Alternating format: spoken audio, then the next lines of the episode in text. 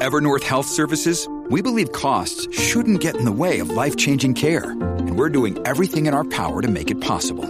Behavioral health solutions that also keep your projections at their best? It's possible. Pharmacy benefits that benefit your bottom line? It's possible. Complex specialty care that cares about your ROI? It's possible. Because we're already doing it. All while saving businesses billions. That's Wonder made possible. Learn more at evernorth.com/wonder.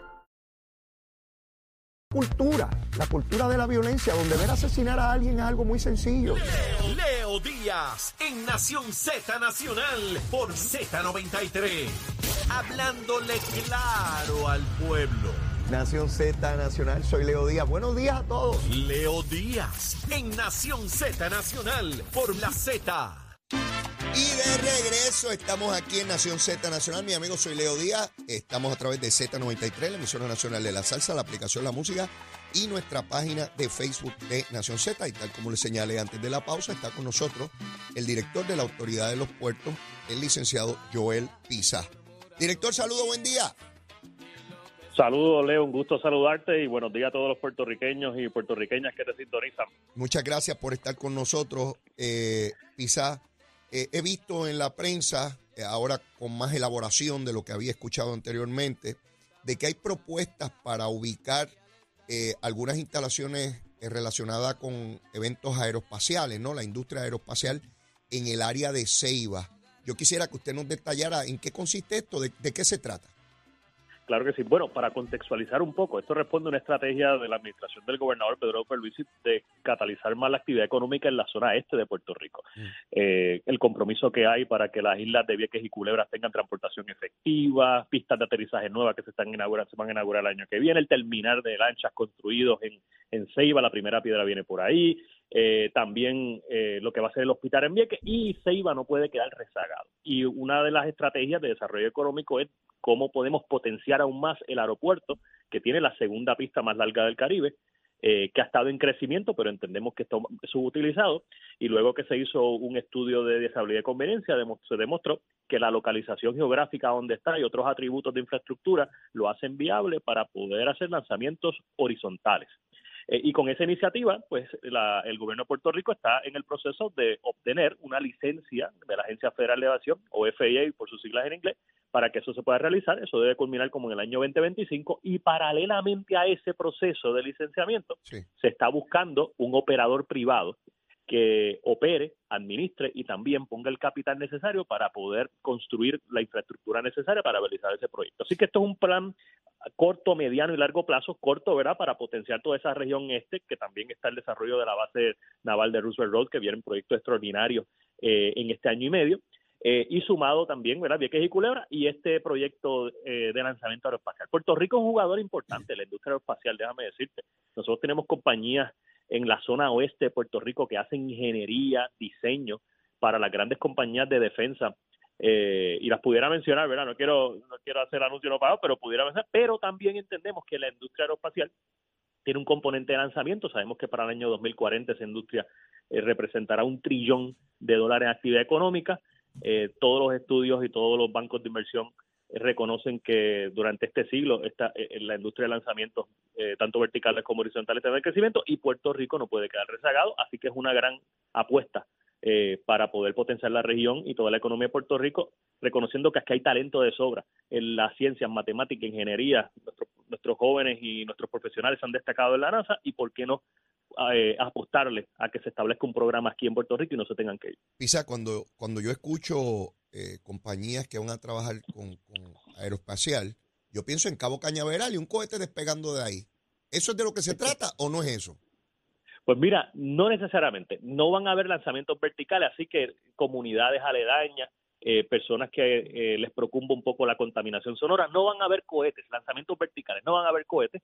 Eh, por, por razones de seguridad, la Agencia Federal de Aviación no permite lanzar en áreas densamente pobladas. Lo que se trata aquí es de un lanzamiento horizontal. ¿Y qué O sea, horizontal? Es como un avión, ah, un- aterrizaje y un despegue. Y este avión o este o esta nave eh, que va a aterrizar y despegar como un avión, eh, tendrá en su fuselaje o en su ala algún vehículo que luego será lanzado a la subórbita, a la órbita, eh, a 70 mil pies de altura en una área donde va a ser bien imperceptible para, para, para, para nosotros O sea, los, que- los seres humanos. Que los amigos que viven en esa zona no se tienen que preocupar porque lo que van a ver despegando es lo que, aunque no se llame así, es como un avión, punto. Exactamente, no va a haber, quién sabe si de aquí a 30, 40 años hay nueva tecnología donde los reguladores y los Estados Unidos y la agencia federal entienden que se puede lanzar, eh, dice, pues entonces pues eso, pues eso sería, ¿verdad? Pues otra historia. Pero ahora, ¿verdad? Eh, en lo que queda, te diría yo, de los próximos 25 años no va a haber tal cosa, ¿verdad? Como lanzamientos de cohetes como Cabo Cañaveral. Pero eso que menciona es muy importante, Leo, porque Cabo Cañaveral se está saturando. Desde una perspectiva de seguridad nacional hay que diversificar eh, los, los, los polos de desarrollo económico de la zona aeroespacial. Eh, eso es una agenda, ¿verdad?, que, que inició el presidente Trump y Biden lo ha continuado. Trump y Biden no son muy parecidos en nada, pero en algo sí han coincidido. Es la política pública aeroespacial de los Estados Unidos. Eh, Ok. Están muy alineados. Y así que el Caribe eh, y Puerto Rico no pueden quedar rezagados, sabiendo que Guyana tiene un centro de, de lanzamientos, Brasil le está apostando, China le está apostando, hay algunas regiones de África. Así que esto es un movimiento eh, mundial. El hombre más rico del mundo hoy no está en el petróleo ni las telecomunicaciones. El hombre más rico del mundo hoy está en la industria aeroespacial y eso le debe decir, nos debe decir algo a nosotros en el, ¿verdad? Y, y también a los mercados. Ya hay dos eh, propuestas, o sea, ya hay dos compañías interesadas en establecerse allí. Sí, como parte de un, de un RFP o una solicitud de propuesta para, para buscar un operador privado. Yo entiendo, ¿verdad?, que el gobierno no es la entidad adecuada para, para estar operando lo que es un puerto aeroespacial, ¿verdad?, por, por la complejidad, la, la, la tecnología es tan cambiante, las conexiones a nivel global que se necesitan. Recibimos dos propuestas, las vamos a estar evaluando. Eh, luego, no es mi meta, es poder adjudicar antes que culmine el año, luego llevarla a la aprobación a la Junta de Directores de la Autoridad de los Puertos, luego, Dios mediante, a la Junta de Supervisión Fiscal. Eh, y ese es el esfuerzo, el esfuerzo para buscar un operador. Y Paralelamente, Le, le pregunto, buscar- buscaremos la licencia. le, le- le pregunto, Pisa, eh, si hay dos proponentes, quiere decir que ellos estudiaron el mercado y que saben que hay la posibilidad real de, de- de este desarrollo allí, porque de lo contrario no vendrían. O hay personas que se lanzan a lo loco a ver qué, qué cae. Pues mira, esto come, qué bueno, eh, excelente tu pregunta. Esto comenzó en el, año- en el año 2018 cuando Anthony Maceira era director ejecutivo de Autoridad de los Puertos, se hizo un estudio de estabilidad y conveniencia, demostró que era feasible o que era posible. Mm. Luego la Autoridad de los Puertos el año pasado sacó un RFI para buscar interés. Antes de sacar un RFI recibimos 11 eh, compañías privadas con interés y como cuando vimos el interés sacamos entonces el RFP y ahora pues ya formalmente en un proceso competitivo recibimos dos propuestas de operador. Eh, sí, y, y claro, eh, tanto, y reconozco el esfuerzo de Manolo Sidre, el Departamento de Desarrollo Económico, Indes Puerto Rico, que también ha estado por el año eh, durante el año participando de Muy bien. conferencias de la industria aeroespacial y, y todo, tanto Inves Puerto Rico, Desarrollo Económico y Comercio y la Autoridad de los Puertos, podemos dar fe que hay un interés de compañías serias de expandir su, su presencia en Puerto Rico en el campo de la industria aeroespacial. Pisa, esa, esa base gigantesca, ¿qué por ciento de lo que constituye lo que fue la base se compromete con este tipo de, de transacción? ¿Queda terreno todavía disponible para desarrollo? Excelente pregunta, Leo. Mm, Todo disponible. ¿Por qué? Porque este proyecto se va a llevar en los terrenos del aeropuerto. Y los terrenos del aeropuerto no pertenecen a los terrenos de la antigua base naval eh, Roosevelt Roads o los que opera el LRA. Así que eh, para nada afecta. Eh, to- totalmente, es un complemento, es un complemento para dar una herramienta más de desarrollo económico, para potenciar el turismo. Se ha comprobado que los spaceports también potencian el turismo, potencian la integración con la academia, el desarrollo, el research and development, investigaciones. Este, también promueve que compañías de manufactura, ensamblaje, diseño, ingeniería de la industria espacial también se puedan desarrollar en zo- zonas aledañas. Eh, mira, siempre se ha hablado y se ha criticado que en Puerto Rico hay eh, una necesidad, ¿verdad?, de, de- de nuevas herramientas de desarrollo económico. Sí. Y o, o se ha criticado que en nuestros países vecinos y jurisdicciones aledañas o cercanas, cuando hacen algo eh, o son noveles, pues siempre critican que Puerto Rico está rezagado. Pues mira, eso es Puer- Puerto Rico en muchas áreas está haciendo punta de lanza y creo que hay que seguir apoyando esta gestión. Usted dirige ahora los esfuerzos de desarrollo de toda esa zona. Eh, es una en la cual desde que yo era legislador en los años 90 se ha venido hablando, luego en los años 2000 recuerdo que se planteó la posibilidad que el puerto, el puerto de transbordo no fuera en Ponce, sino en esta zona eh, de Ceiba, el calado era mayor, bueno, en fin, hemos escuchado tantas y tantas cosas. Sí. ¿Qué, qué, qué hay en el camino, en el pipeline para, para desarrollo en esa zona? He visto que el alcalde habla con mucho entusiasmo de los proyectos que están encaminados. ¿Qué más podemos esperar a corto y mediano plazo? Así es, hay una gran relación entre el LRA y, el, y, el, alcalde. Es un proyecto prioritario del gobernador y en tres áreas, rápido, Leo. Número uno, infraestructura crítica. Ah. Vas a ver el año que viene eh, un evento de primera piedra para la instalación de una microred eléctrica, porque si tú no tienes generación eléctrica, no puedes eh, viabilizar ningún proyecto. Viene encaminado un proyecto de generación eléctrica, se está reparando, el, eh, se está encaminando el sistema de distribución y transmisión eléctrica por más de 70 millones de dólares. Eh, viene el proyecto de agua potable, el proyecto de, de agua de tratamiento, eh, el wastewater, bien importante. Lo que estoy hablando de infraestructura crítica, eso no va a enfocar. Si tú no tienes agua en el electricidad, no, te, no puedes pensar en hoteles. Por otro lado, en otro renglón, ya están eh, negociaciones para un proyecto extraordinario de viviendas y residencias. Está ante la Junta de, Supervisión Fiscal, está en la última etapa. Una vez la Junta nos dé el apoyo, estaremos haciendo eh, el anuncio público, así que te estaba dando la, la. Ah, eh, viene por ahí también caminado una marina recreacional, viene también un proyecto de, de waterfront o área turística residencial. En, en fin, hay yo, yo si me preguntas, lo, lo divido en tres áreas. Uno, infraestructura crítica, que son los cuatro proyectos que van a hacer realidad este cuatrenio. Eh, desarrollo tanto como turístico residencial y encaminar todo lo que es el recovery o recuperación de proyectos del tema. Mira, sé que la gente ha perdido la fe quizás en el proyecto, pero te puedo decir de que estamos bien cerca, bien cerca de que la gente pueda ver algo en esa zona. Eh, y es porque está el compromiso, es política pública del señor gobernador, es la prioridad y también están los fondos. Eh, y eso es un gran cambio dramático. Y, algo, y algo que usted no dice, pero yo digo, su liderato, su liderato. Usted es una de esas mentes en esta administración que más yo admiro por su talento, su capacidad, su sentido de, de dirección hacia dónde se debe mover Puerto Rico. Y créame, yo tengo, después de algunos años en este mundo, puedo identificar claramente esos talentos que van a trascender y estoy seguro que usted es uno de ellos. Así que yo le agradezco el trabajo, la dedicación que usted tiene. Y yo sé que el gobernador de igual manera confía en usted porque cada vez le da más encomiendas eh, importantísimas para el desarrollo económico de Puerto Rico. Gracias, Pisa. Gracias. A la orden siempre y seguimos adelantando la política señor gobernador. Un abrazo. ¿Cómo no? Ya escucharon a Joel Pizá, director de la Autoridad de los Puertos, encargado del desarrollo de toda esa zona de la base de Rupert Road. Ya ustedes ven, futurista, mirando cosas grandes, sí, Sí, distinto a esas personas que están en los medios de comunicación diciendo que aquí es donde peor está, que es donde peor se vive, que sí, nos podemos acostar a llorar y levantarnos llorando y estar llorando todos los días porque no podemos. O paramos la lloradera y decidimos hacer cosas grandes, grandes, grandes. No es hacer lo mismo que venimos haciendo por 20 años, 30, 40 o 50, o diciendo que no se puede, porque estoy seguro que puede haber alguien que escucha pisa y dice, ay, eso no se puede en Puerto Rico. Sí, ah, bueno, pues no, no caminarás tú tampoco. ¿Y por qué tú caminas? Se supone que no caminara. O no tienes cabeza para pensar.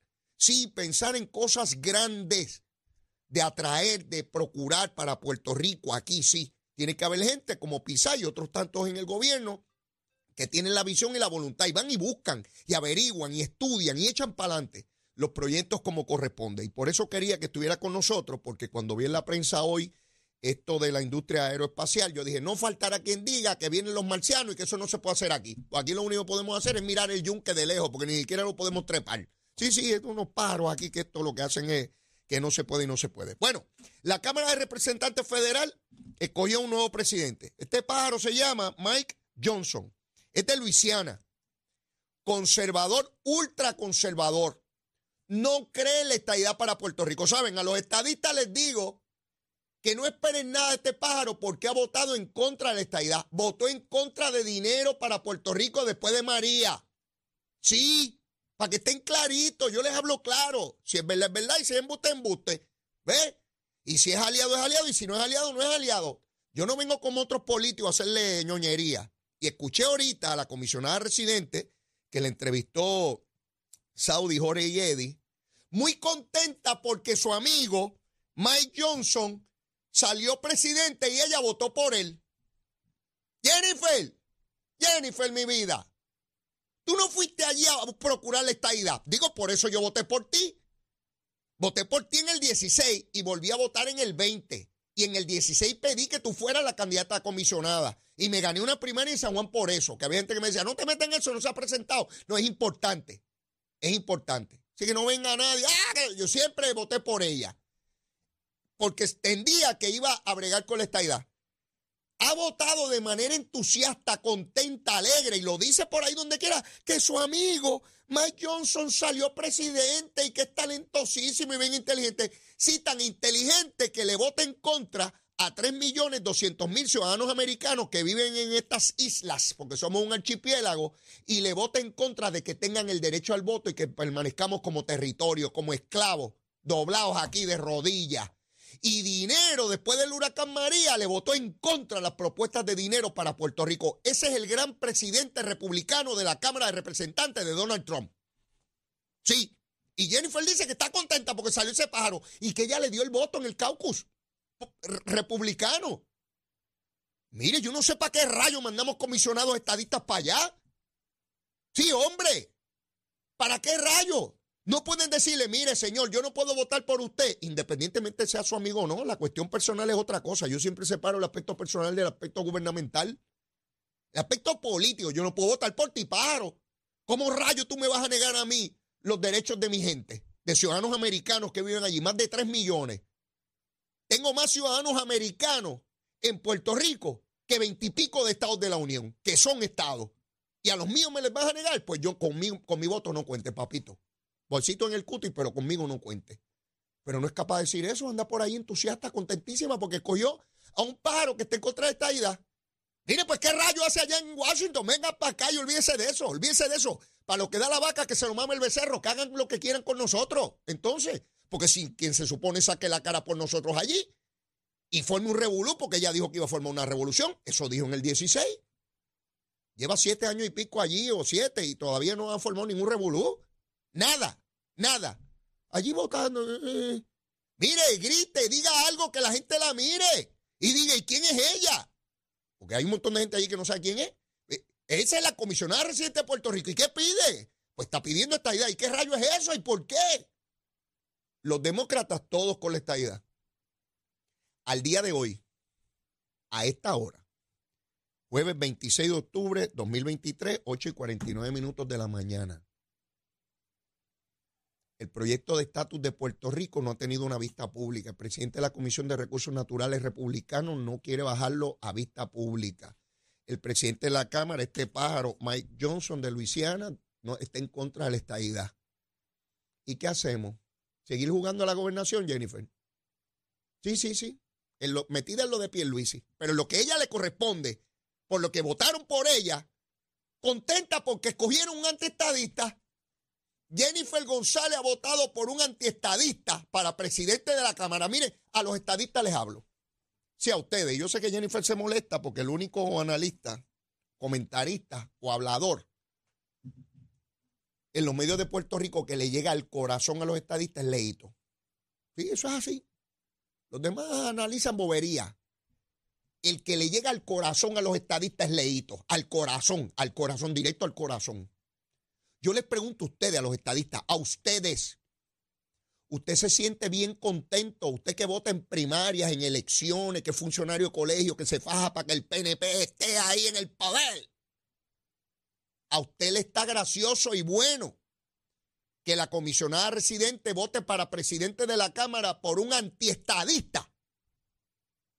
Si usted está contento con esto, pues apaguemos la luz y nos vamos. Se acabó. No hay nada que hacer. Sí, no hay nada que hacer a Washington hay que enviar personas que luchen por la igualdad de este pueblo. No de rodillas como Pablo José, que puede ser hijo mío, pero va para allá a llorar. ¡Ay, allí estamos nosotros, a ver, sin poderes y sin nada! Pues porque, pues, pues, porque él es nieto de Rafael. Más nada. No hay más nada. El nieto de Rafael. ¡Ay, qué bueno muchacho! Mira, estudió, qué, qué bueno es.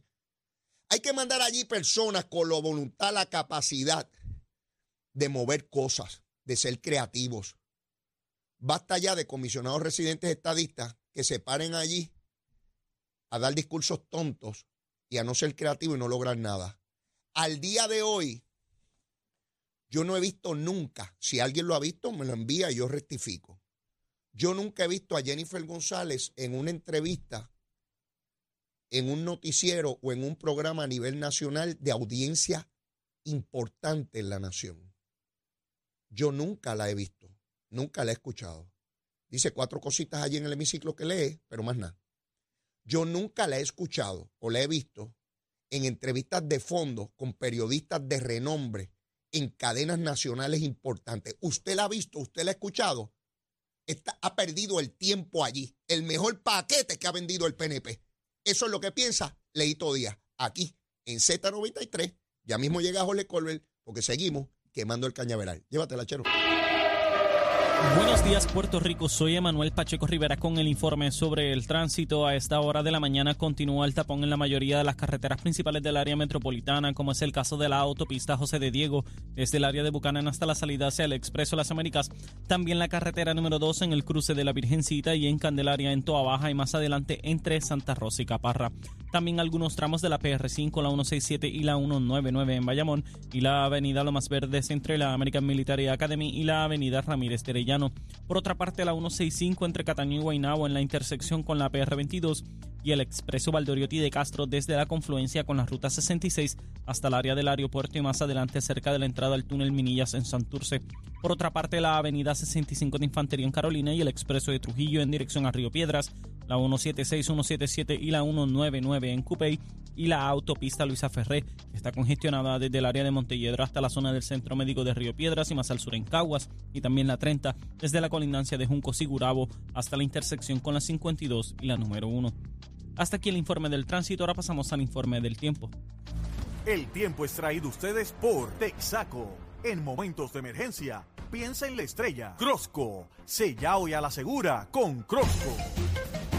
Para hoy jueves 26 de octubre, el Servicio Nacional de Meteorología pronostica para todo el archipiélago un día parcialmente nublado y lluvioso. En la mañana se esperan lluvias en el interior, el área metropolitana y el norte, mientras que para la tarde se esperan aguaceros pasajeros y tronadas en toda la isla.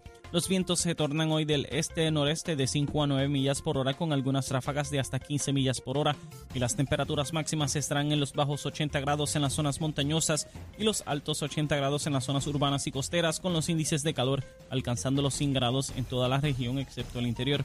Además, se sostiene la advertencia de riesgo alto de corrientes marinas para las playas del norte, este y oeste de Puerto Rico. Hasta aquí el tiempo les informó Emanuel Pacheco Rivera. Yo les espero en mi próxima intervención aquí en Nación Z Nacional, que usted sintoniza a través de la emisora nacional de la salsa Z93.